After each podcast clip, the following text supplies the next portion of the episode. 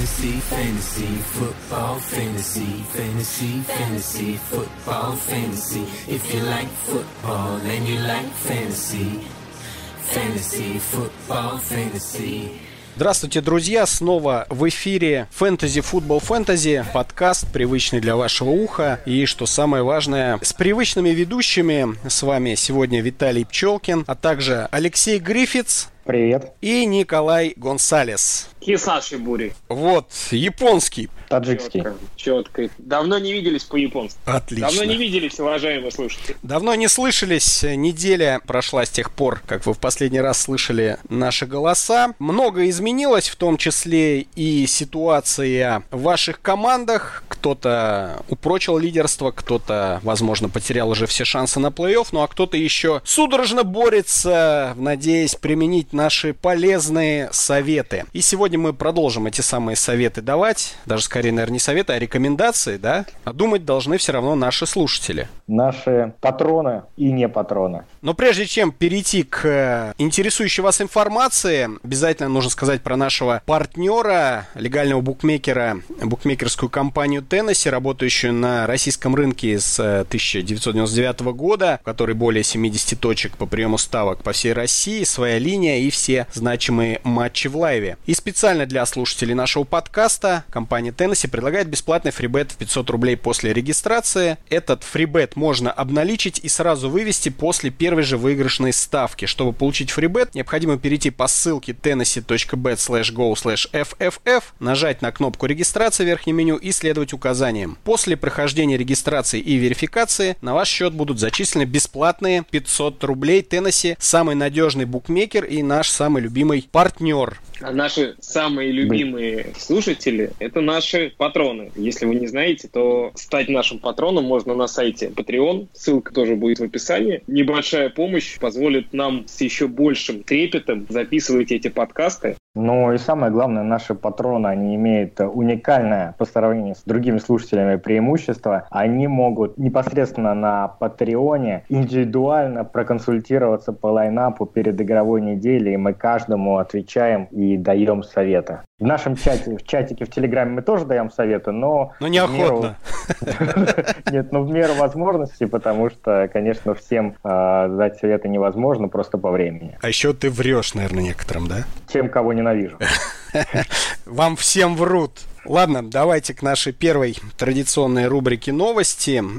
Сегодня это не только травмы, что приятно. Давайте чуть больше времени уделим такой франшизе, как Окленд Рейдерс. И, собственно, с чем все это связано? Связано с большой чисткой. Дело в том, что из команды выгоняют всех, кто только косо посмотрит на Джона Грудена. И вот э, из свежих это Амари Купер отправился за пик первого раунда в Даллас. Но это, в общем-то, не новость, да, все мы уже в курсе этого события. Я, пожалуй, процитирую генерального менеджера Рейдерс Реджи Маккензи, который заявил, что в этой команде неприкосновенен только один человек, это он. Соответственно, делайте выводы, делайте выводы. А сегодня прошла информация инсайдерская, что в раздевалке Большая Буча, естественно, дело в том, что Груден э, пообещал игрокам, что продажа Купера это слухи, он не будет обменивать его, и на следующий же день э, обменял, продал и при этом не сказал игрокам. То есть игроки, по сути, узнали из Твиттера. Вот так он их подставил, обманул, и один из игроков раздевалки, не захотевший представиться, сказал, что все сейчас ощущают себя, грубо говоря, в опасности. Каждый знает, что его могут выкинуть на улицу буквально завтра. И вот все в напряжении ждут, э, что же произойдет э, утром, и не поступит ли телефонный звонок от Грудена, типа «Свободен, друг». Что вы думаете про ситуацию в Окленде в разрезе фэнтези? Там ведь у нас есть Тайтенд Джаред Кук, у нас там есть квотербек Дерек Карр, у нас есть э, ресиверы, например, Брайан, Джорди Нелсон и раненбеки, конечно же, в виде Дага Мартина и Джальна Ришарда. Ваше отношение ко всей этой ситуации?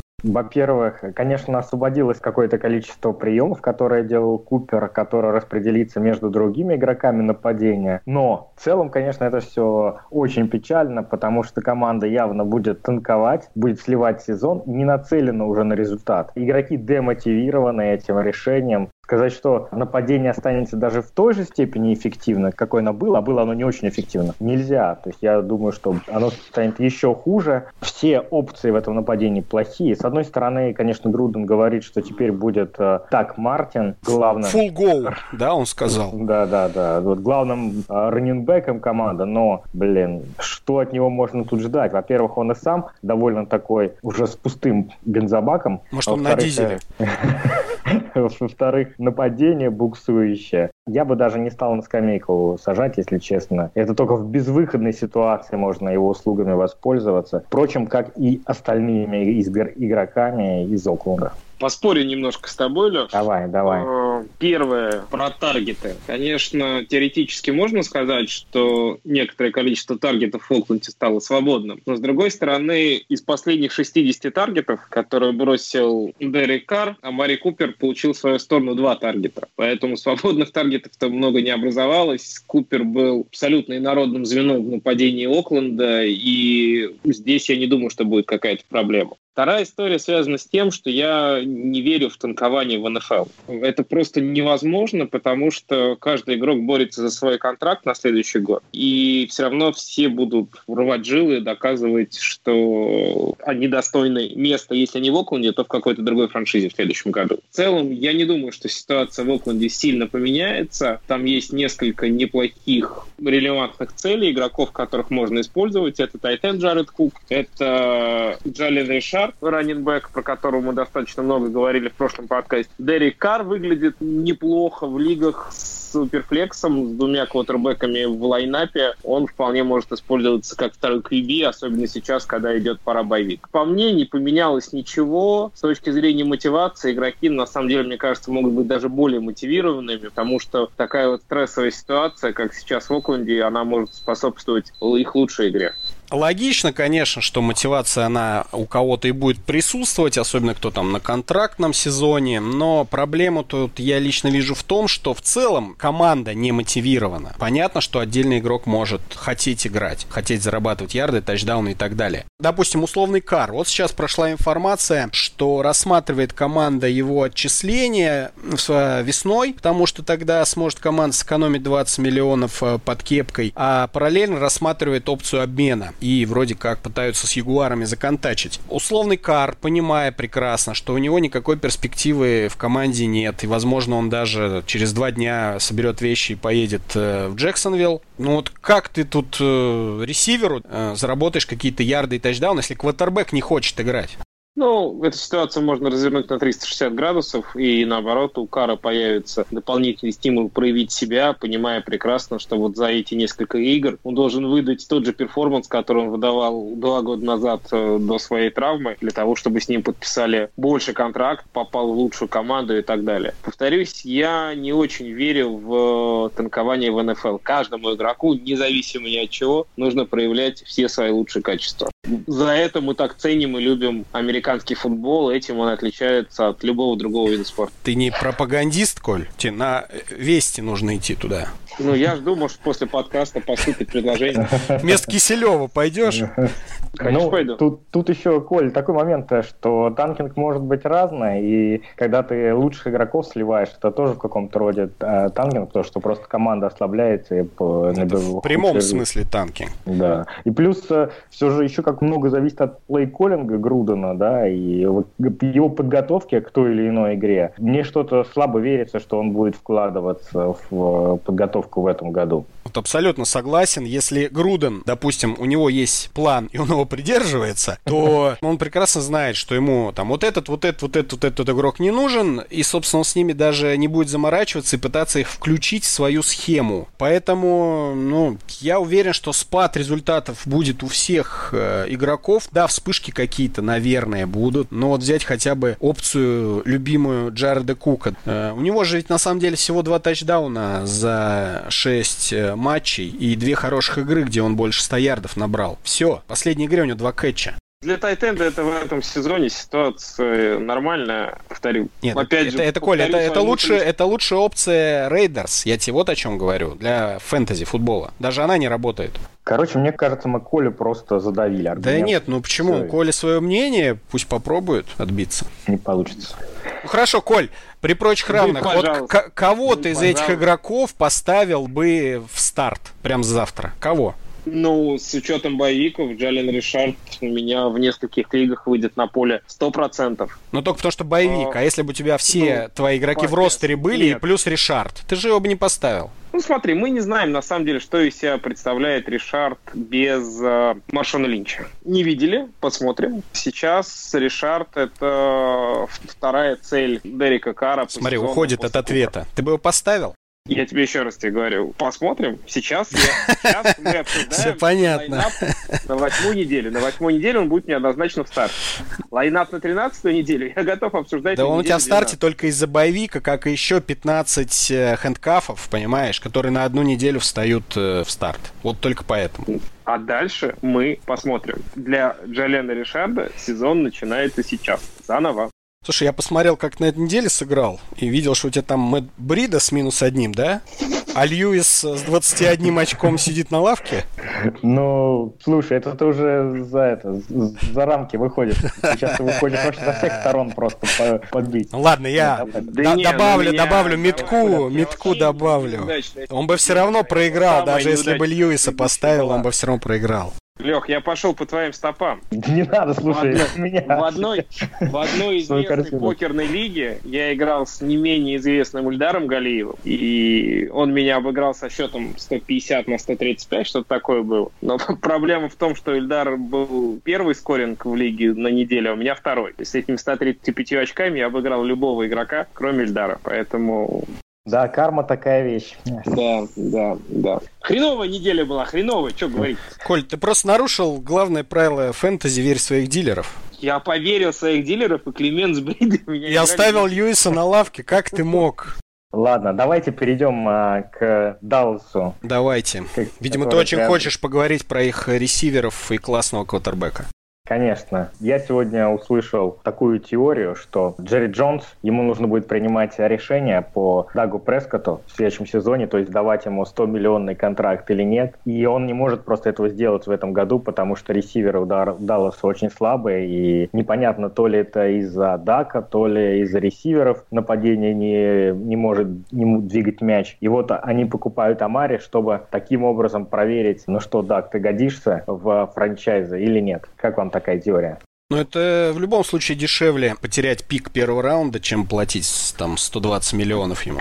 На самом деле, теория это и есть логика, вполне очевидная. Понятно, что supporting каст у Дака Прескота один из самых слабых в лиге. Кстати, несмотря на это, он в этом году несколько недель набирал вполне приличные фэнтези очки и выглядит нормально. Кто? Не скажу, что хорошо, Прескот. Посмотри его очки. А, Прескот. Ну, в последние две недели он более-менее сыграл. Ну, он хорошо, на самом деле, у него он в этом сезоне все домашние игры проводил прилично. А вот в сейчас и в гостях с Вашингтоном тоже выглядел неплохо. Ну и очевидно, что Амари Купер это усиление и это возможность Даку Прескоту проявить себя чуть лучше. Но мне кажется, что парадоксальным образом главным бенефициаром этого обмена станет Зик Элли, потому что до этого Зику было очень тяжело, наверное, тяжелее всех в лиге. По статистике Зик выносил против восьми игроков двух передних линий защиты чаще всех в лиге. То есть он,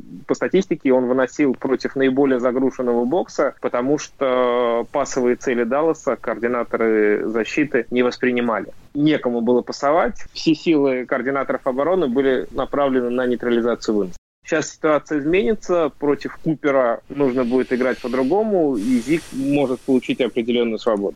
А в чем игра а против касается... Купера отличается от игры против Хернса? Потому что Купер сильнее, чем Хернс. Кто это сказал? Вот и все. Я. Понятно. Так, у нас еще один спор, похоже, назревает. Да, мы тут должны обсудить. В принципе... Коль, вот если бы хотел Джерри Джонс проверить э, Дака Прескота, ему ничего не мешало подписать Деза Брайанта, я уверен, он бы согласился за значительно более деше- дешевые деньги, я имею в виду потери пика первого раунда, да, и подписание Деза Брайанта, сыграть с этой командой. И вот, поверь мне, статистика Деза Брайанта ничем не хуже, чем статистика Амари Купера, а может быть даже и лучше. Статистика Деза Брайанта ноль. Это ты про этот сезон говоришь. У Купера ну, примерно, а, примерно тоже ноль. А мы говорим про семнадцатый год. Нет, у Купера были две неплохие игры. Слушай, ну это на самом деле такой разговор в пользу бедных. Решение принимает команда. Команда приняла решение. Мы тогда можем ничего не обсуждать вообще. Подписаниями сказала, что показала, что как они оценивают Деза Брайанта. Я считаю, что Дэс Брайан — это отыгранный игрок, у которого не осталось ничего, кроме дерьма. Это дерьмо мы наблюдали в сериале All or Nothing. Там все было видно. Такие игроки, как Дэс Брайант, это враги в раздевалке. Они мешают своей команде. Вот и все. Если бы Дэс Брайан был так хорош, как ты говорил, нашлась бы команда, которая его подписала. Нет ни одной команды, которая выразила в нем хоть какой-то интерес. Поэтому что обсуждать Дэс ну, Во-первых, мы не знаем, вы, был интерес или нет. А во-вторых, не говорю, говорю, что он лучший ресивер из недооцененных. Я просто сказал, что он не хуже, чем Амари Купер, и значительно дешевле бы обошелся Далласу. А по поводу уровня качества игроков в раздевалке, в Далласе полкоманды преступников, наркоманов и т.д. и т.п. И уж я не, никак не думаю, что один Дес Брайан что-то там портил. Ты можешь быть преступником, преступником как э, Льюис, лайнбекер Балтимора, но быть лидером раздевалки лучше человеком, который это раздевалку держит держит. Поэтому одно с другим здесь никак не связано. Ну ладно, я останусь при своем мнении, что это просто принципы Джерри Джонса, который вот решил не заключать э, с Дезом контракт на его там условиях. На сам... И начал стоять на, на своем. Вот и все. На самом деле, мне Амари Купер тоже далеко не мой любимый ресивер. Я достаточно скептически к нему настроен. Я считаю его очень переоцененным игроком. Но из того списка ресиверов, которые есть сейчас у Далласа, Купер, безусловно, самый талантливый и, самый интересный вариант. Он сильнее любого ресивера Далласа прямо сейчас. Давайте немножко, мне кажется, к фэнтези вернемся. Мы... Очень жалко, я хотел про 100 миллионный контракт Прескота поговорить. Ну ладно. Мы с Мишей уже вкратце обсудили перспективы Амари Купера, смотрите, и пришли к таким красным флагом с точки зрения фэнтези. Во-первых, у него нет абсолютно... У кто-то кто деньгами швыряет. Это кольцо обручальное из кармана Коль доставал. Коля, ты где был? Виталь, ты будешь смеяться, но ты был абсолютно прав. У меня просто тоже так падало. Так, возвращаемся к Камари Куперу. Во-первых, смотрите, он абсолютно не сыгран а, за Даком Прескотта.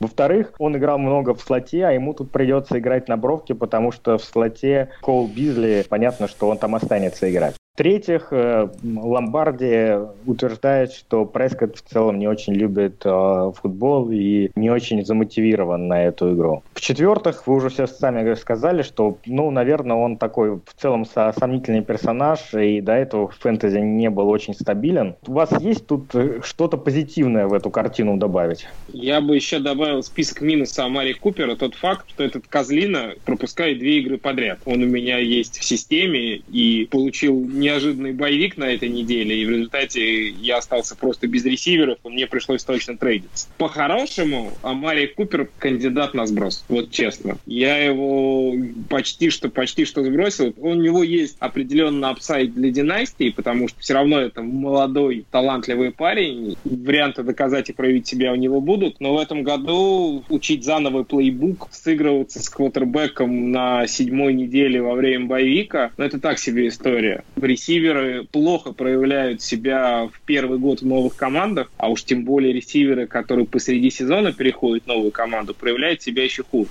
Конечно, мы сейчас сможем, например, в этом месте обсудить еще и Джоша Гордона, который, наоборот, ну, проявляет ну, себя очень неплохо. Там под центром но... немного другой дяденька стоит. Да, да, да, и вся обстановка в команде, тренерский штаб несколько другого уровня. А не нравится мне Амари Купер в, в этом году. Варианты, когда он будет приносить вам баранки, я вижу отчетливо, а вот история, когда он будет зарабатывать... 41 очко? Даже какие-то 15-20 очков, вероятность этого очень невелика. Добавлю два момента. Я думаю, с, будем заканчивать э, с ковбоями и Оклендом в плане Купера. Дерек Карр, у него 300 ярдов пасом, 7 тачдаунов. Дак Прескотт 200 ярдов пасом, 8 тачдаунов. Я не вижу, за счет чего Амари Купер внезапно начнет зарабатывать очки для фэнтези. Это раз. А во-вторых, я тоже его драфтовал, а потом, считаю, удачно обменял на Ларри Фиджералда. Тот хотя бы 14 очков приносит. Но потом Потом случайно наткнулся в Твиттере на картинку, чувак стоит у доски школьной и сто раз пишет «Never draft Амари Купер». Вот у меня, я потому что у меня он в том году тоже был, и вот у меня очень такой дежавю, что да, мне тоже так надо написать. У меня вот аналогичная ситуация была в этом году. Я тоже задрафтовал в одной из лиг, потому что он сильно прям скатился вниз, мне его пришлось, меня вынудили задрафтовать, и после первой недели я такой, нет, нет, нет, я вспомнил, как это было в прошлом году, и тут же его продал. Давайте теперь к травмам покороче, потому что, в принципе, тут все понятно. Сони Мишел, раненбэк Патриотс с коленом не тренируется, не, до сих пор нет никаких заявлений, будет он играть или не будет. Скорее всего, мимо, поэтому Джеймс Уайт, РБ-1 и Кеннион Барнер 2. Но, думаю, тут обсуждать нечего, нужно следить просто за новостями. Дельфины ждут уже окончательного решения медиков, чтобы разместить списки травмированных до конца сезона ресивера Альберта Уилсона, э, учитывая, что... Виталь, перебью тебя буквально Уже, да? Уже. Ну, да. отлично. Соответственно, Кенни Стилс тоже не будет играть на восьмой неделе, поэтому остается Дэнни Амендола, Хаким Грант и Деванте Паркер. Тут, как говорится, на ваш вкус и цвет. Хочу сказать, что сегодня смотрел систему, и Дэнни Амендола был самой популярной опцией. У него самая дорогая цена была 30 долларов. Тренер гигантов Пэт Шурмор заявил, что нет планов посадить Илая на лавку, тем более последняя игра показала, что что я уж не знаю, почему столько много ресивера набрали ярдов. Видимо, что-то случилось. Это в плане того, что делать с принимающими Giants. Видимо, играем с ними дальше и никуда не обмениваем. Как ваше мнение? Ну, во-первых, здесь случилась оборона Атланты, одна из самых слабых секондарей в лиге. Против Атланты в этом году набирают все. Поэтому пасовые цели у Giants, Бекхэм, Баркли, Инграм, который установился от травмы, они релевантны. Ну, Бекхэм релевантен всегда. Шепард в этом году чередовал удачные игры с неудачными. Здесь надо смотреть на матчапы. Денвер рассматривает варианты с обменом Демариуса Томаса, поэтому обратите внимание, у кого проблема с ресиверами, посадить на лавку Кортланда Сатана, принимающего Бронкос. В случае ухода Демариуса он станет на бровку напротив Сандерса. Он уже сейчас показывает, ну, относительно, да, неплохие цифры и тачдауны, учитывая, что он третий принимающий. Поэтому имейте в виду, он на многих, э, во многих лигах на вейвере сейчас лежит, можно бесплатно его поднять. Ресивер э, Хьюстона Уилл Фуллер полностью тренируется, ну а Кике Куте, я так думаю, у нас постепенно с горизонта фэнтези исчезает. Ну, у него хэмстринг, пару недель пропустит, потом посмотрим.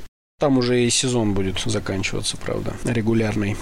По Vikings, по множественным данным, Кук вновь пропускает игры и не будет его до боевика. Это десятая неделя, вот с одиннадцатой, может быть, выйдет на поле, поэтому Латавиус Мюррей ваше все. Тайтенд Колдс, э, Джек Дойл с травмой бедра наконец-то тренируется впервые после второй недели. Фрэнк Райх пока не сказал, будет он играть или нет, но в любом случае это бьет по перспективам Эрика Эброна. Все так, Дойл э, очень надежная опция, и Лак его любит. Я думаю, Дойл, конечно, займет место первого тайтенда, как только поправится. То есть даже вот так, сразу первого? Да, да, да, да, сразу. Даже не посмотрит на успехи Эброна? Нет, нет, не посмотрят. Эброн хуже. Я думаю, что там будет ситуация похожая на то, что есть в Тампе, где Кэмерон Брейт и О Джей Ховард равномерно делят snap ы и target ы в нападении Тампы, и оба релевантны, особенно если они ловят тачдауны. Вот мне кажется, что Иброн, и Дойл примерно, примерно такая же ситуация у них будет. Здесь надо отметить еще, что пасовых целей у Лака не так уж и много. С одной стороны Хилтон вернулся, с другой стороны Честер Роджерс и Райан Грант травмированы, поэтому оба тайтенда могут быть релевантны. Да, я думаю, они начнут больше играть двух тайтендов. И Райк от Филадельфии много играл двух тайтендов. Ну, 12-й персонал будут играть с двумя да, принимающими, да, да, да, да, и все. Окей, э, у нас есть команды, где тайтендам лучше не появляться. Например, в Бенгалс очередной тайтенд отправился в список травмированных до конца сезона. Его зовут Мейсон Шрек, тот самый Шрек, поэтому Юзоми приготовится. Э, ну, в Ягуарах тоже Ашонаси знаменитый э, отправился лечиться. Там тоже проблемы, но я думаю, мы с Ягуарами пока забудем, тем более то Леонард Фурнет тоже после боевика выйдет на поле. Это девятая неделя. Прошла новость, что может закончить вообще карьеру раненбэк Джетс Билал Пауэлл. Он уже в списке травмированных с травмой шейных позвонков. Возможно, там какое-то защемление нервов. Ну, и Сая Крауэлл, понятное дело. А вторым, я так понимаю, новичок Трентон Кеннон. Да, очень неплохой парень. В партизонке мне напомнил а, Джеймса Уайта.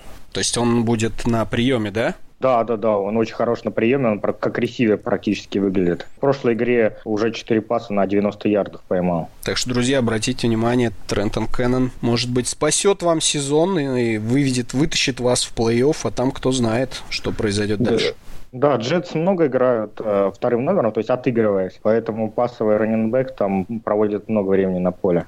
Майк Маккарти заявил, что Джеронимо Эллисон и Рэндалл Кобб, у них задней поверхности бедра, начали тренироваться. В общем, если они будут играть, э, я думаю, Скентлинг, Маркес Вальдес Скентлинг, который у многих есть, которого до сих пор, кстати, поднимают с waiver а, тоже будет нерелевантен. Левеон Белл продолжает э, бастовать, поэтому Конор наше все.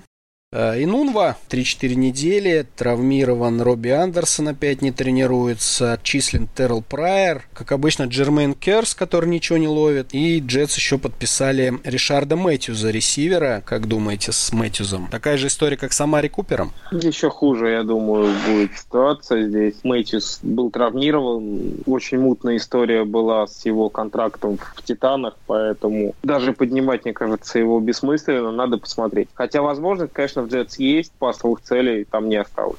Квотербек Биллс Дерек Андерсон будет стартовым пасующим против Патриотов. Что интересно, он уже играл против них 11 лет назад. Вот можете представить, сколько ему лет.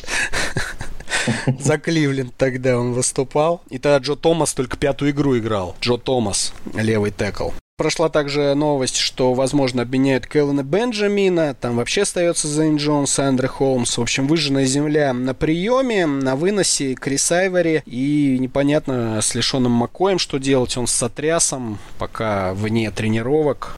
Там немножко странная ситуация была. Во время трансляции казалось, что у Макоя травма лодыжки, у нее очень неудачно нога подвернулась после текла, который отправил его в аут до конца игры. Но потом, по сообщению врачей, это оказалось не лодыжка, а сотряс, поэтому надо наблюдать.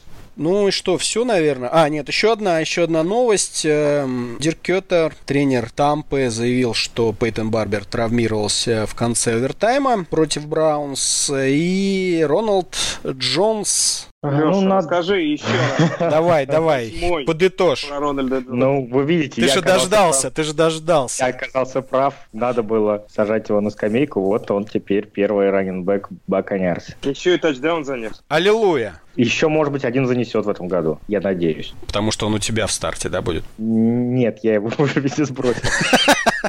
Ну ты молодец, конечно. Ты как Коля, везде пиаришь Льюиса, а сам на лавку его сажаешь. Ну, слушай, я везде его говорил как stash, то есть я никогда не говорил его ставить в старт или еще что-то такое. Поэтому, ну, люди, кто stash ил его, терпел до последнего, вот дождались. А может быть, его, наверное, там в 50% лиг его можно сейчас с waiver а подобрать.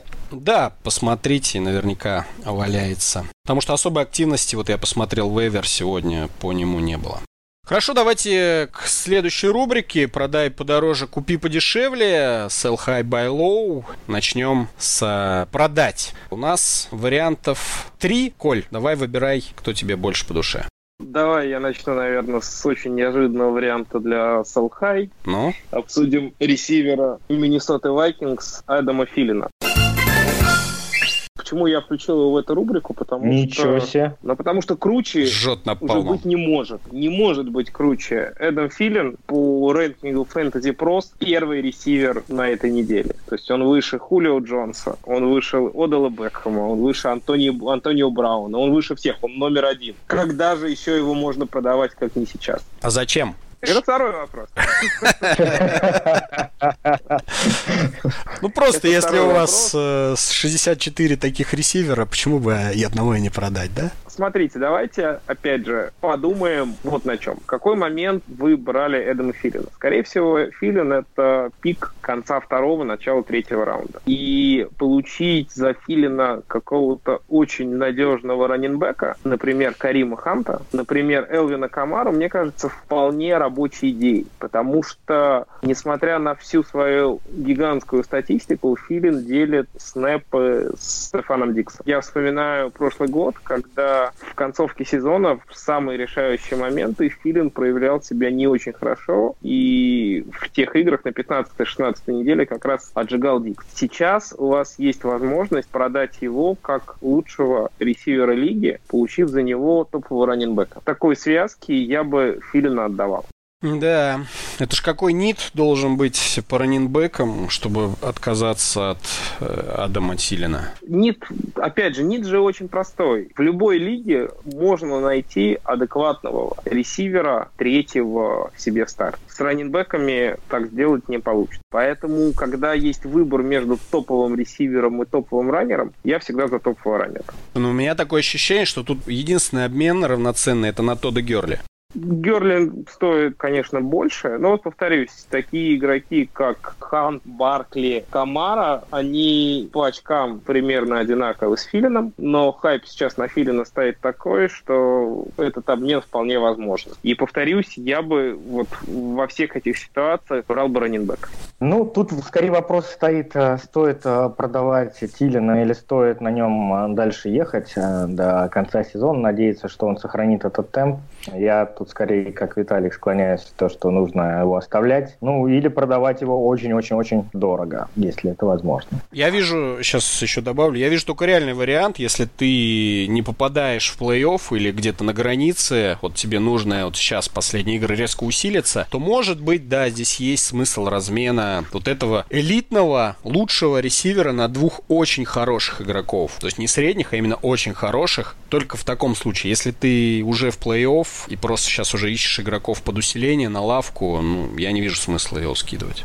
Леш, давай. Давай я. Да, да, да я, я расскажу про игрока, которого я на этой неделе продал, на самом деле. Это Карлос Хайт. Я его, правда, продал в Династии. Там это, конечно, все усугубляется его уже возрастом. Но заметьте, что вот если в первых э, четырех играх он э, заработал 285 ярдов и 5 тачдаунов, то в последних двух э, он заработал всего 97 ярдов и ни одного тачдауна. По причинам мы уже говорили, он действительно, у него просто было аномально аномально много тачдаунов в первых играх. Этого не будет дальше. И самое главное, что меня смущает. Тут все почему-то решили, что они трейданулись за Хайдом, чтобы в нем найти замену Фурнету. Но это совсем не так. То есть, на мой взгляд, они видят Елдона как первого раненбека своей команды. И Хайд, он а, как дублер, лишь как третий раненбек, дублер Елдона. То есть у них не получилось. Они подписали Джамала Чарльза, увидели, что он сейчас никакой, и уже потом взяли на его место Карлоса Хайда.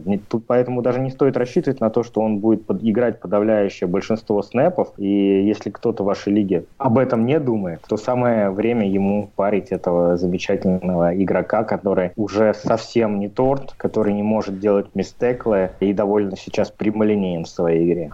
Согласен с Лешей полностью. Добавлю, что, мне кажется, еще роль послужила травма Елдена. Уже несколько недель подряд он в инжури репорте на игры выходит, но выглядит не очень хорошо, а Ягуарам кровь из носа нужно выигрывать. Несмотря на два или три поражения подряд, они до сих пор не потеряли шансов на первое место в своем дивизионе. Каждая игра для них на счету, и вот, по сути, они пожертвовали пятым пиком драфта для того, чтобы получить возможность зацепить две-три игры и дождаться выздоровления Фурнета. Когда Фурнет придет в себя, если он придет в себя, он заберет весь вынос у Хайда с Елденом однозначно. Так, ну тогда мой игрок, я предлагаю продавать э, пока горяченько Кириона Джонсона, раннинбека Детройта. Ну и, собственно, вот почему. Он сыграл прекрасную игру против э, Майами Долфинс на выезде. У него на выносе 158 ярдов, на приеме 21. В общем, все очень круто. Но проблема только в том, что для Джонсона факторы все сложились воедино именно на седьмой неделе. Тео Ридик не играл, то есть лишние приемы получил Кирион Джонсон. Он сыграл очень много снэпов, рекордное для себя количество, 60% снэпов. Кроме того, Майами это одна из худших команд, которая позволяет раненбекам зарабатывать э, ярды. Собственно, этим воспользовались и Коин, и Уайт, и Льюис, и даже Билал Пауэлл. Это просто флюковая статистика для этого раненбека по сезону, потому что у него всего лишь однажды была игра, где он набрал больше 100 ярдов, это третья неделя против Патриотов. Мы помним, насколько плохи были Патриоты в начале сезона. И вот у него вообще за все матчи всего один тачдаун. То есть ни одного тачдауна на приеме и один единственный на выносе против Далласа. Все. Как вы понимаете, на голлайн э, ему играть не дают. Это Легард Блаунт и даже против Майами Блаунт занес. Сейчас вернется э, Ридик, и мы увидим привычного Кириона Джонсона на, не знаю, 50-70 ярдов с нулем тачдаунов, с нулем попыток на голлайн, в zone и так далее. Опять свои 10 очков он будет набирать. И все. Поэтому я считаю, что нужно пользоваться моментом и срочнейшим образом его скидывать. Any questions? Я полностью тебя поддерживаю, Виталик. Э, Все по полочкам разложил. Прям вот красавчик. Спасибо. Тогда переходим к следующему подразделу нашей рубрики Buy Low. Кого нужно сейчас покупать, пока человек дешево стоит. Леш, ну давай тогда, раз ты совсем согласен, ты начинай. Я предлагаю покупать на этой неделе Кинана Аллена. Ресивер Чарджерс известен тем, что получает обычно очень много приемов и за счет этого имеет высокую продуктивность PPR. В этом году это не совсем так, но тем не менее он в лиге 13 по приемам и 22 по таргетам. Я думаю, что это все перерастет скоро в продуктивность, особенно с учетом того, что Мелвин Гордон травмирован, а это значит, что ресиверы будут больше использоваться в Red Zone, и значит, они могут набирать больше очков. Я знаю, что многие сейчас Кинном Алленом не очень довольны, поэтому нужно этим пользоваться. Он вернется на свой прежний уровень. Я соглашусь с тем, что, конечно, неплохо бы было прикупить. Вопрос, что за него захотят. Все-таки это первый ресивер э, не самого плохого квотербека а... в этом сезоне. Ну, сейчас э, у многих э, проблема с раненбеками, потому что хороших раненбеков мало. И, например, вы вполне можете предложить за него того же Чаба, который сейчас РБ-2. И хоть он и, неплохой раненбек и набирает, ну, набрал на, на прошлой неделе а, неплохие очки, вообще себя неплохо показал.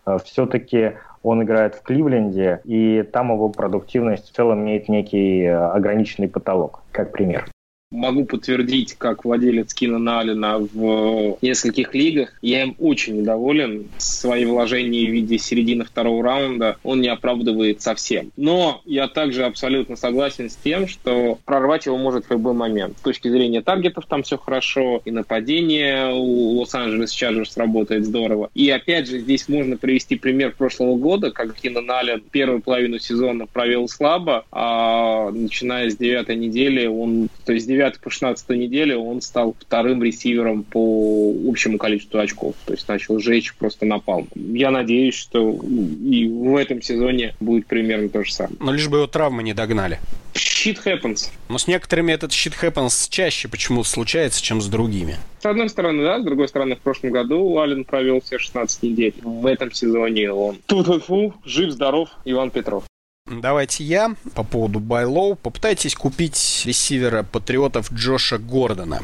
Все-таки он сейчас является вторым принимающим после Джулиана Эдлмана. Больше снэпов именно Эдлман сыграл, но всего лишь на 10 больше, чем Гордон. Кроме того, Гордон второй в команде по количеству таргетов с момента возвращения Эдлмана. 16, он Уайт больше только на один. И он лидирует сейчас в Нью-Ингланде по количеству ярдов, именно пасовых, заработанных по воздуху. Не сколько потом ногами набрал, а вот именно когда мяч э, в полете. 34% процента вот таких вот воздушных ярдов за Гордоном. Ну и в среднем почти 12 ярдов за прием. Это тоже первое место в команде. Главная проблема у Гордона две, и которыми можно воспользоваться, пытаясь его прикупить, это отсутствие тачдаунов. За Патриотов у него один в самом начале против Колдс. И проблемы, которые всегда у этого парня могут возникнуть, э, связанные с приемом всевозможных веществ, запрещенных и не очень. Кроме того, всегда можно опасаться Гранковски, который сейчас восстанов... восстановился после травмы, должен играть. Опять же, большого объема игры Уайта, Хогана, может быть, будут задействовать. То есть очень много оружия у Тома Брэди. Поэтому попытаться вот украсть одно из этих оружий, которое очень будет опасно, и чем дальше патриоты будут продвигаться к концовке регулярного сезона, тем больше Гордон будет сыгрываться с Брэди, тем больше будут доверять, и я думаю, на плей-офф он как раз выйдет на пик своей формы, и дай бог поможет вам выиграть свою лигу.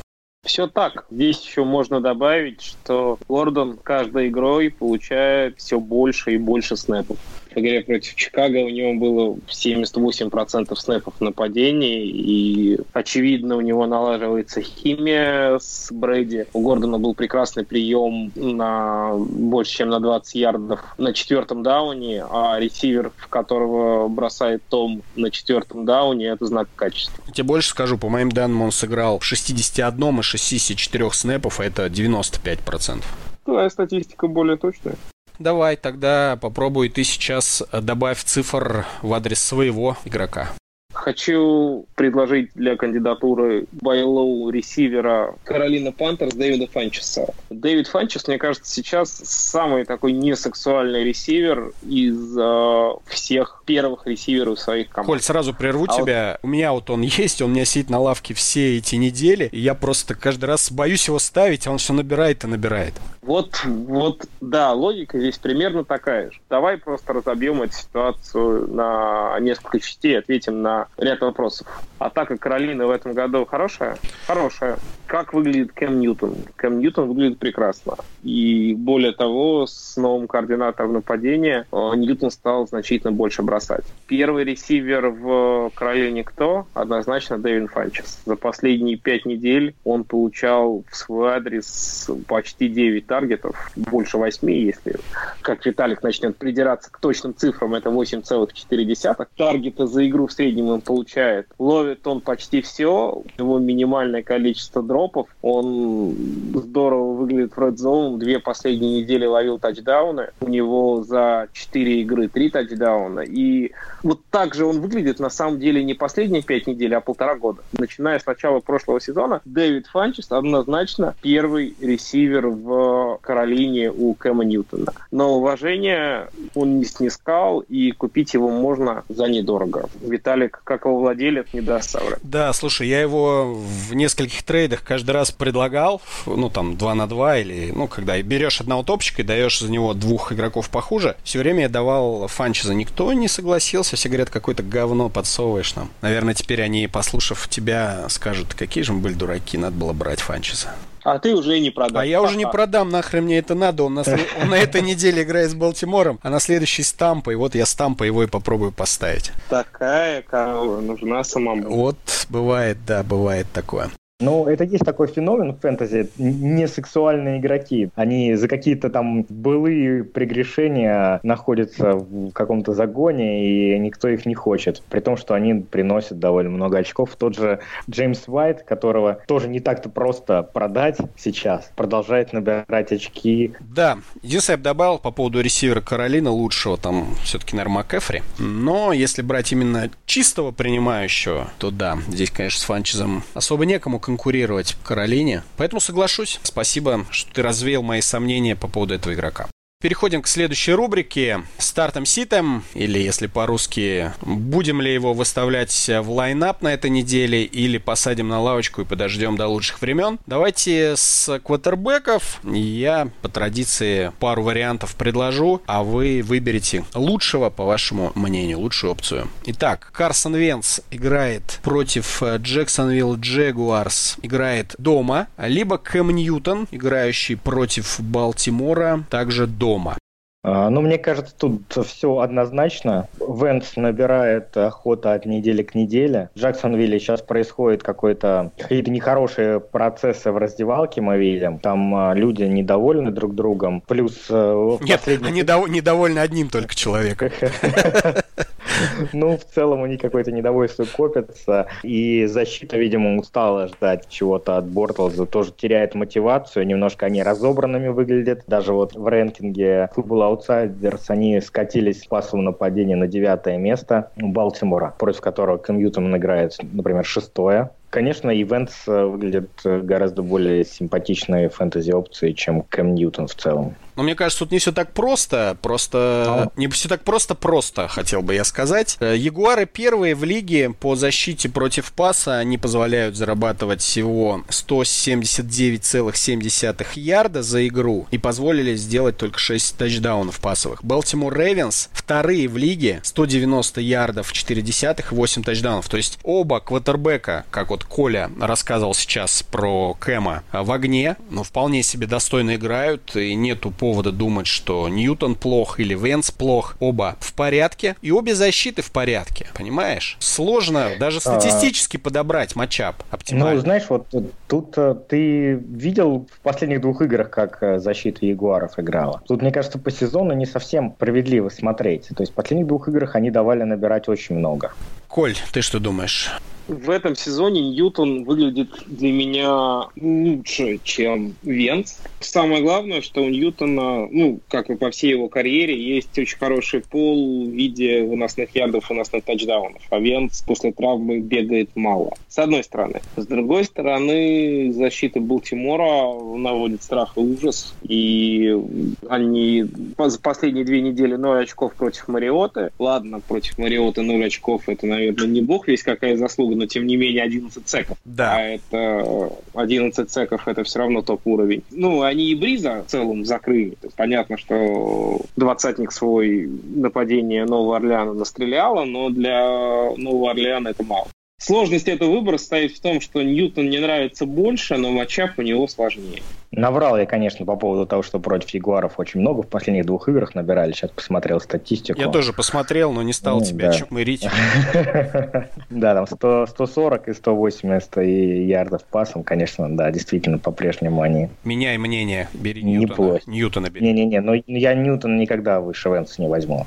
Поэтому на этой неделе все-таки, несмотря на чуть более сложный матчап, я все равно выбираю Кэма Ньютона. Повторюсь, наверное, просто за счет выносного пола. Я тебе скажу, какой у него выносной пол. Это в среднем 50 ярдов за игру, 5 очков, и в среднем один тачдаун за две игры. И он последние три матча не заносил тачдаунов. Соответственно, вот с Балтимором пора это сделать, а это значит пол 11 очков, только ногами. Плюс дома играют. Я вот с тобой, Коль, соглашусь. Я бы, если бы мне пришлось выбирать, я бы Венца посадил и поставил Ньютона.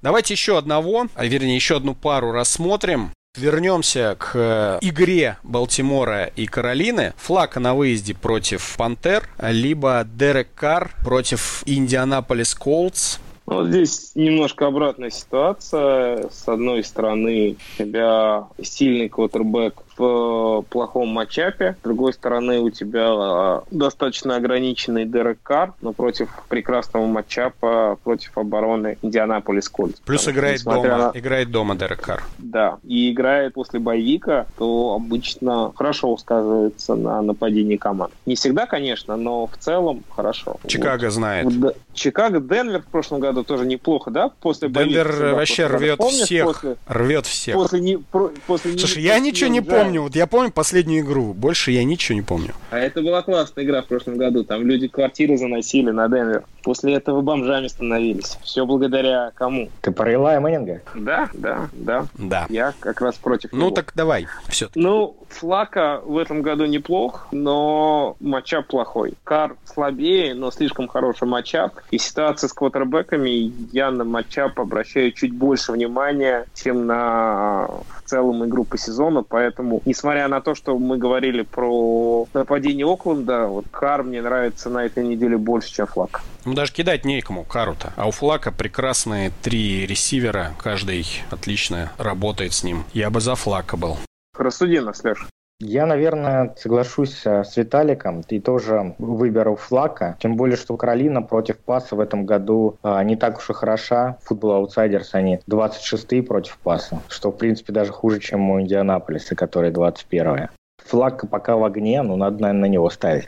260 ярдов и... в среднем Каролина пускает, и 11 тачдаунов уже позволил сделать цифры Индианаполиса не хочешь слух назвать, нет? Давай назову. Они, на самом деле, рядышком с Каролиной. Каролина 17 Индианаполис 19 у Колдс 264 по воздуху и 10 тачдаунов. Даже меньше тачдаунов они пустили. Ну, то есть защита примерно от паса да, примерно... одинаковая. Ну, все, кто, я такой, шах чтобы спорить... Что, кто я такой, чтобы спорить с цифрами? Отлично, мы тебя уделали. Давайте к раненбекам. Кирион Джонсон против Сиэтла или Питерсон против Нью-Йорк Джайантс?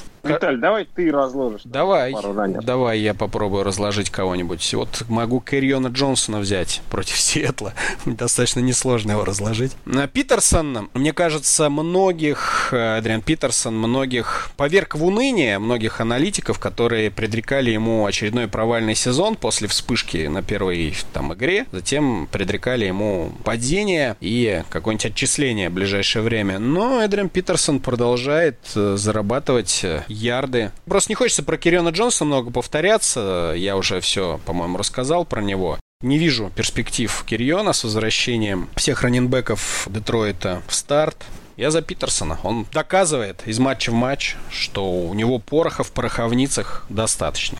Я, наверное, не соглашусь с тобой. Давай, и, соглашайся. И, и сделаю выбор в пользу Кэриана. Просто очень сложно посадить раненбека на скамейку после такой огненной игры понимаешь, что его Ридик возвращается, он сразу у него забирает приемы. Ты же понимаешь, что Блаунд работает в Red Zone на голлайн, что он тачдаун ему не даст заработать.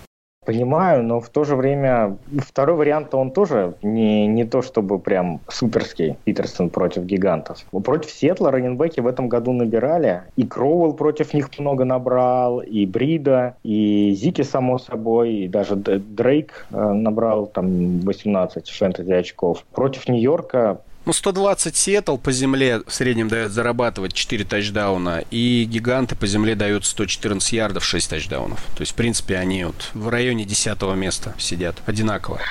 Понимаешь, в чем дело? Мне кажется, раненбэк, который способен работать на пасе, он просто сразу дает 100 очков вперед любому другому. Ну, это если нет другого раненбека, который должен работать на пасе, а он будет.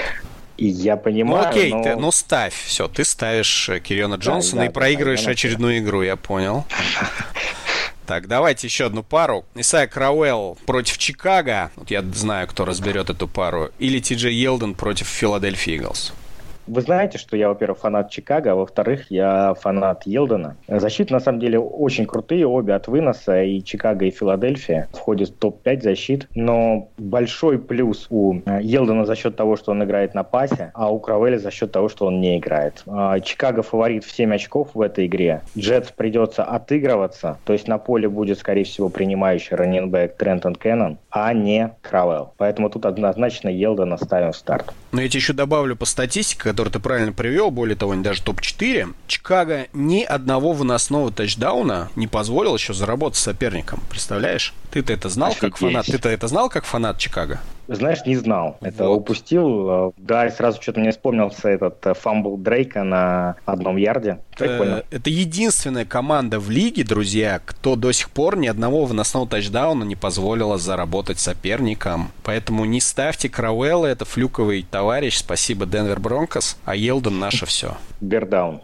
Еще одна пара. Рахим Мостарт на выезде против Аризоны или Крис Айвори дома против Патриотс. И теперь я знаю, кто эту пару разберет. Да, в этой паре раненбеков я бы выбрал раннера из 49-х, Рахима Мостарта, по двум причинам. Первая причина – это матчап. У Аризоны самая слабая защита в лиге против выноса. Любой раннер против них набирает много или очень много. А ситуация еще усугубляется с тем, что Мэтт Брида получил очередную травму, сегодня не тренировался, и по сообщениям источников ему вроде как дадут наконец-то долечиться, и он, скорее всего, пропустит несколько игр. Ну, правда, так говорили и на прошлых неделях, тем не менее, Брида выходил и играл, но на последний раз, когда он мне и многим другим менеджерам, когда его поставили в состав, заработал отрицательные ярды, все было совсем плохо. Он получил в одной игре две травмы сразу, и, в общем, я думаю, что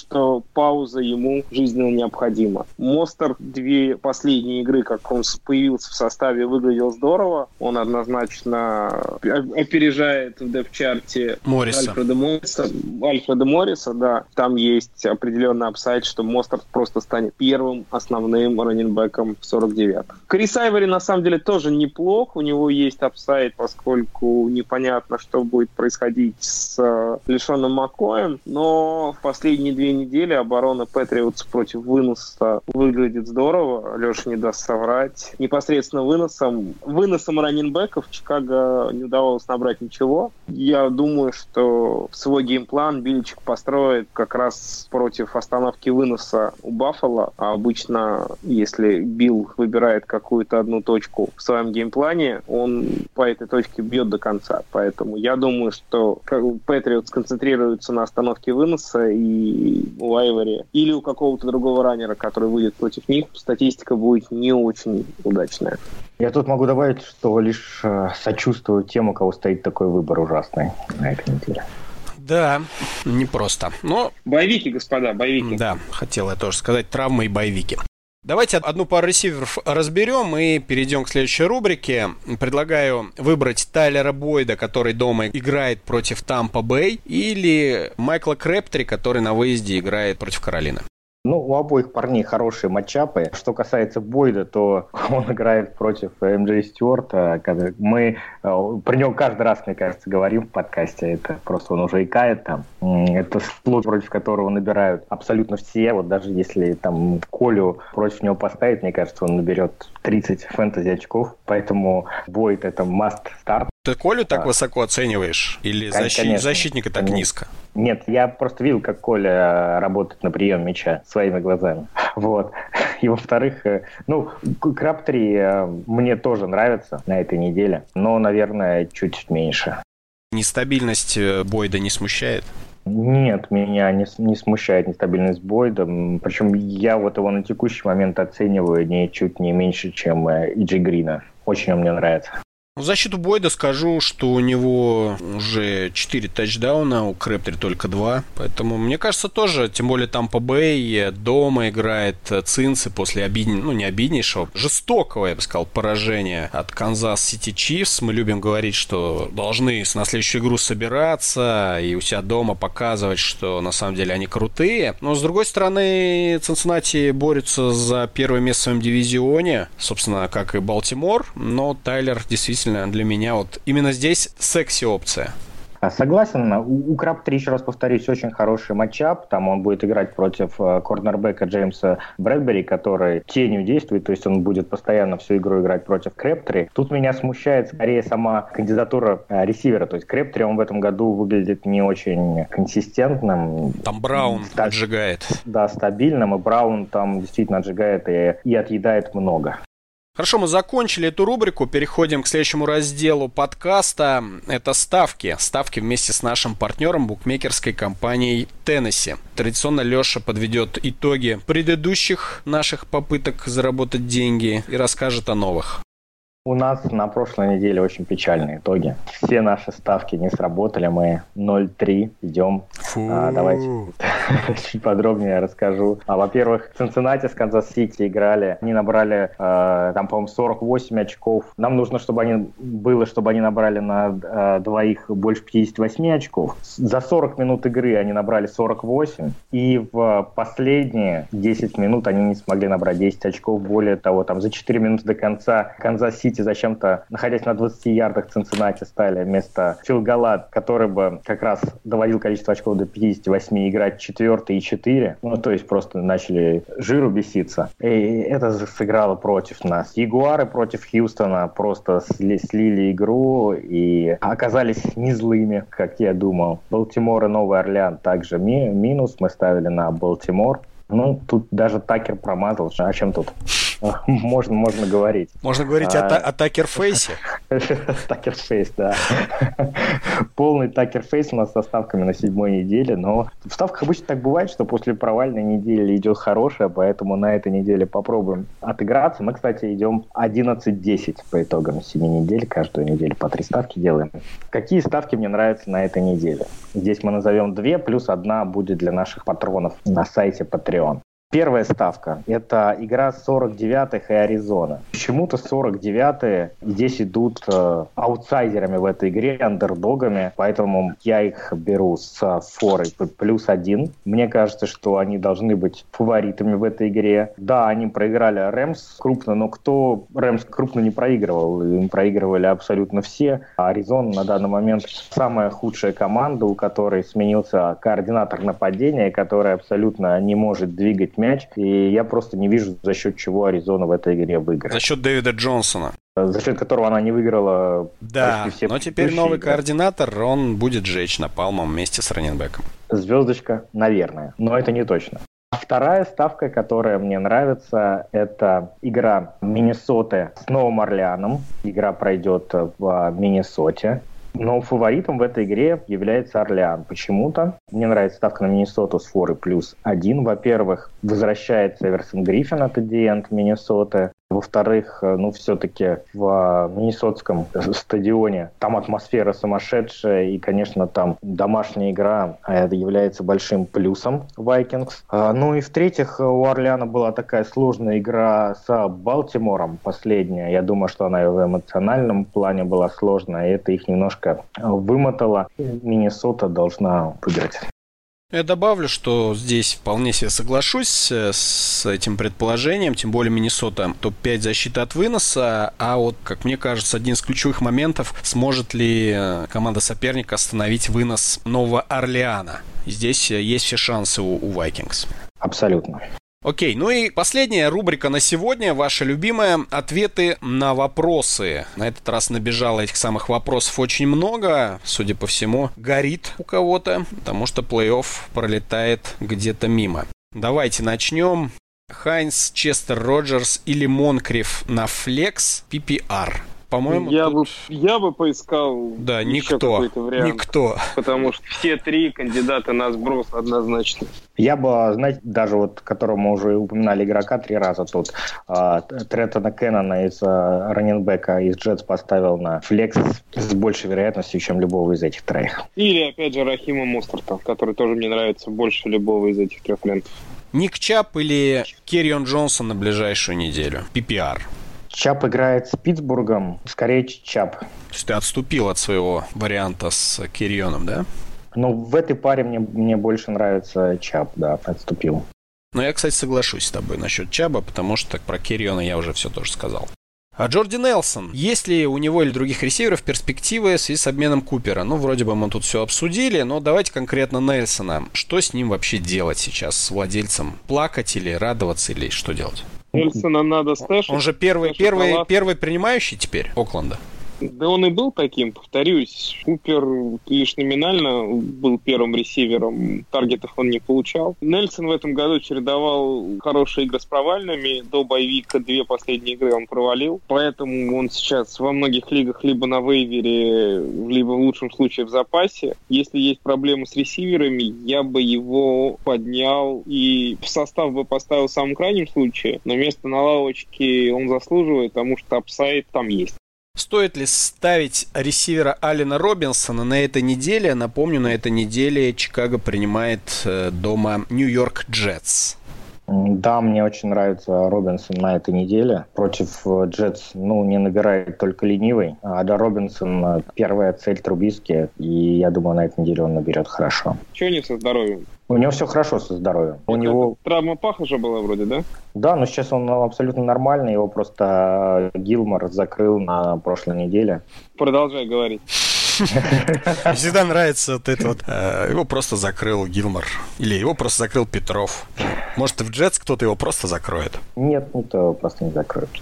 Еще разок Кэннон, Элайджа Магуайр, все эти травмы Белала Паула. Стоит ли вообще вкладываться в нападение Джетс? А, ну, прям вкладываться не стоит. Обоих этих игроков я бы точно не брал себе в состав. Это слишком много места они будут занимать в вашем ростере. Я бы все-таки, наверное, поставил в этой паре на Кэннона. И, и просто зависит от качества вашей скамейки. Если там есть какой-нибудь Монкрев, то ее вполне можно скинуть ради Кэннона. Сбрасывать ли Рассела Уилсона, если у меня есть Махомс? Сбрасывать, конечно, жалко. Понятно, что речь идет про стандарт, и продать раннинбэк, ой, квотербека тут не так просто. Но можно попробовать приплюсовать Вилсона к игроку какой-то другой позиции, там, чтобы обменять его на игрока этой же позиции, но чуть-чуть более сильного. Махомс, конечно, это просто every week стартер. Тут у Вилсона нет шанса попасть в ваш стартовый состав. Ну, разве что на боевике, но это, ну, по-моему, 12 недели. Ну, это решаемая проблема, да. Хорошо. Трубицкий против Джетс или Кэм Ньютон против Балтимора, Коль? Трубицкий. Потому Продолжай. что подкасте, который выходил в понедельник, ребята подробно разобрали статистику Трубицки. И несмотря на его неэффективность с точки зрения обычного футбола, в фэнтези он выглядит здорово, а матчап у него значительно лучше, чем у Кэма. Поэтому здесь Трубицкий выглядит более безопасный вариант. Я добавлю, что вот тут преимущество Кэма, да, в ярдах ногами и тачдаунах ногами нивелируется тем, что Трубицкий едва ли не лучше последние игры играет на выносе, чем Ньютон. Да, он в последней игре лучший раннинбэк э, Чикаго. Ну, вот. В два раза больше набрал, чем Ховард и Коэн вместе взятые. Да, пока статистически Пол Трубицкий просто невероятный. Но, как мы видим, потолок тоже может быть очень-очень высоким. Джероним Эллис Эллисон или Рэндалл Кобб э, в Гринбэе, если оба здоровы? Я эту ситуацию вижу так, что Эллисон вполне может э, потерять свое место в стартовом составе. Эллисон? Да. Не Кобб? Да, то есть не Кобб. Кобб однозначно останется в слоте, а вот Эллисон может на бровке место потерять под напором новичка. Скэнтлинга? Да. Что-то я сомневаюсь глубоко в этом. Шла же вообще речь о том, что это Кобб как раз может потерять место в старте, учитывая, что как играют новички. Коля, а ты что думаешь? Оба варианта мне не нравятся, но здесь я согласен скорее с Виталиком. Кобб получил травму раньше, чем Эллисон, и набирал за счет этого меньше, чем Эллисон. И самое главное, Скэнтлинг достаточно много времени проводит тоже в позиции слот-ресивера, поэтому кто кого здесь вытеснит, еще вопрос. Ну, Скэнтлинг там проводит время только потому, что там Кобб не проводит время. Тут, мне кажется, вы недооцениваете фактор того, с кем Роджерс хочет играть и кому он доверяет, и тут просто Кобб он настолько, ну, как тот памятник, да, кто же его посадит. Ну а сколько Коп набирал, когда был здоров? У него только одна игра единственная хорошая, первая неделя, ну это первая флюковая неделя. А дальше 7 очков, 4 очка, и больше мы его не видели на поле. Тут вопрос не о чем, о том, кто из них будет играть или кто набирал в фэнтези. То есть, не, ну, понимаешь... Кого ставить состав, Леш, если у тебя есть Коп ну, и Джероним Эллис? Я просто к тому, что Джерома Эллисона вообще не будет на поле. Коббу, может быть, он тоже будет очень мало набирать, но... Кто же там будет Эллис... на поле-то? Адамс, Кобб и Скэнтлинг. То есть ты Скэнтлинга выше Эллисона ставишь? Ни с того, ни с сего. Ну, Эллисон же присел только из-за сотряса. Ну, Эллисон это очень average э, игрок. Ну, не знаю. У него отличная статистика думаю, что... на самом деле. Я думаю, что активные болельщики Гринбэя понабегут в комментарии к подкасту и расскажут нам, как обстоят дела с ресиверами Гринбэя. Коль, Но Коль, ну кажется, просто статистика. Адамс и, Адамс и Эллисон будут играть на бровке, а Скэнтлинг будет играть в слоте, а Кобб будет обменен или отрезан. Мы же говорим Но... про фэнтези. Вот сами же говорите. Первые четыре недели, когда он играл, да, сотряса. 17, 12, 15, 14. Вот его цифры фэнтези. Меньше больше 12 очков не было ни разу. Что ты споришь со мной, я тебе то же самое говорю. Я спорю с Лешей, который пытается доказать, что Эльсон дно, а будет Скентленд играть или Коп. Хорошо, пусть труфаны Гринбея придут в комментарии и скажут мне, что я не прав, тогда я с вами соглашусь. Они тебе скажут, что Коп это говно, которое давным-давно нужно было отчислить, и не понимают, что он до сих пор делает в команде. Я с этим не спорю, но играть будет он. Мы, в общем, мы помогли, как могли тому человеку, который задал этот вопрос. Не знаю, что он будет делать с этим ответом. Болдвин ставить э, стабильно в состав, э, типа верь своим дилерам или держать на скамейке. Есть выбор между Болдвином, Шепардом, Гэбриэлом и Тейтом из Детройта. То есть, видимо, у него четыре, четыре реса, а одного он не хочет ставить из четырех. Шепард, Гэбриэл, э, я думаю, Гэбриэла надо убирать, а вместо него Болдвина да, ставить. Да, кажется, да, мне кажется, тоже так кажется. Гэбриэл на скамейку, Болдвин. Болдвина надо в старт. Он в последней игре получил 34% э, таргетов э, Вилсона, поэтому как, как его убрать? А еще и боевик, он еще, наверное, лучше залечил свою травму, поэтому, если так пойдет, Болдвин может и концовку сезона многим затащить, кто в него все-таки верил. Главное, чтобы эта концовка сезона еще была нужна. Те, кто в него верил, те, кто его задрафтовал и держал все это время на лавке, может быть, они уже мимо плей-офф едут. Элшон Джеффри против Ягуаров, опять же Болдвин против Детройта или Гордон против Баффало, PPR одного. Вот как раз на этой неделе Гордон нравится мне чуть меньше, потому что первый корнербэк Биллс в этом году играет здорово и закрывает всех ресиверов, против которых он играет. Мне Болдвин нравится. Поэтому... Да, я согласен, Болдвин. Болдвин нравится, да, потому что у Джеффри тоже тяжелый матчап. Да, мы разбирали по защите Ягуаров подробно достаточно. Последний вопрос, наверное. Первая часть простая, я так думаю. Махомс или Роджерс на восьмую, ну, конечно, на восьмую ну, неделю? Ну, конечно, Махомс. Роджерс абсолютное дно у нас достал. Вообще не спорю с тобой. Хорошо.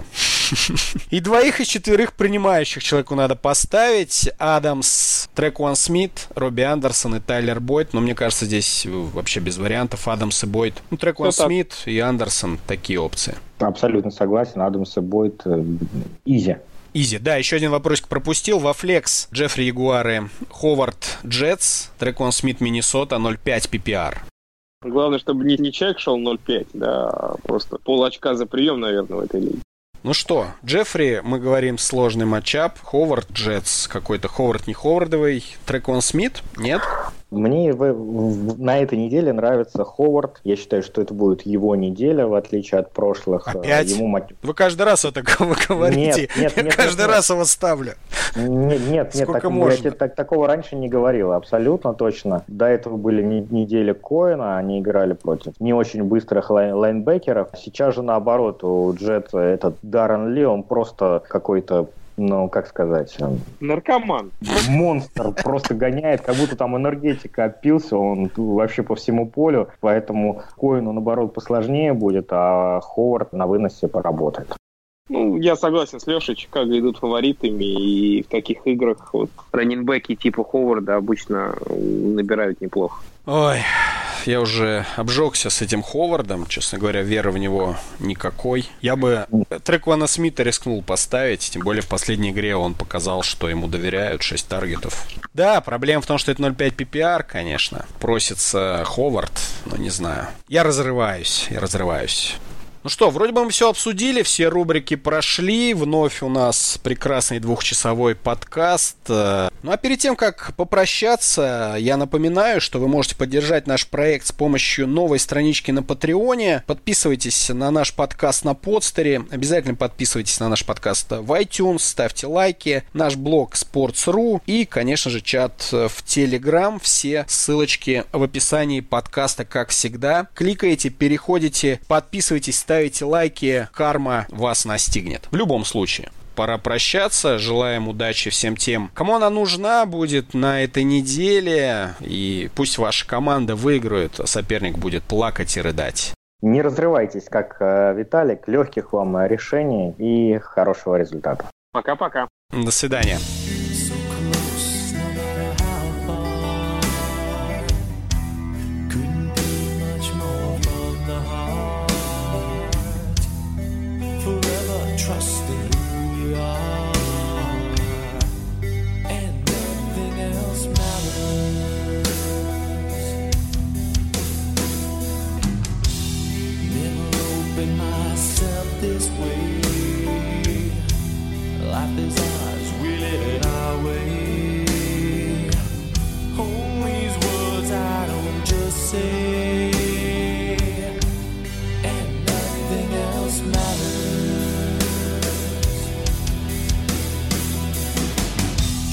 I see and I.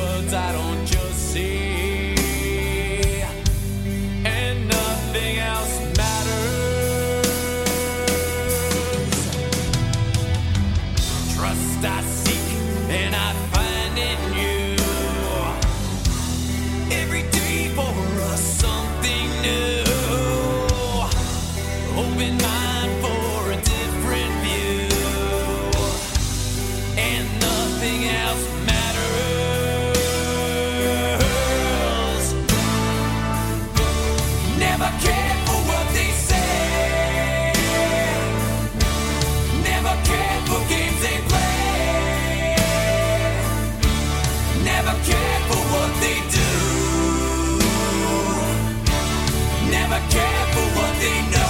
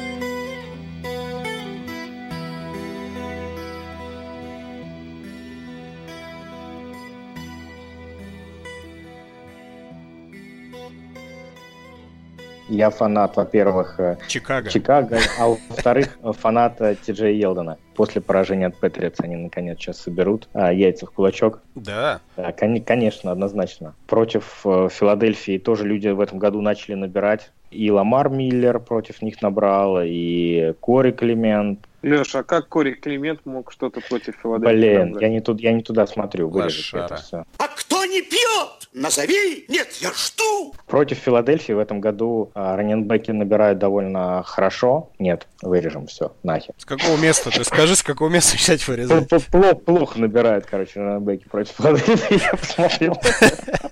Блять, просто вырежешь все, и все. Скажи, что я люблю э, Елдон на этом, ост- останови на этом. Ой, когда все это кончится? Никогда.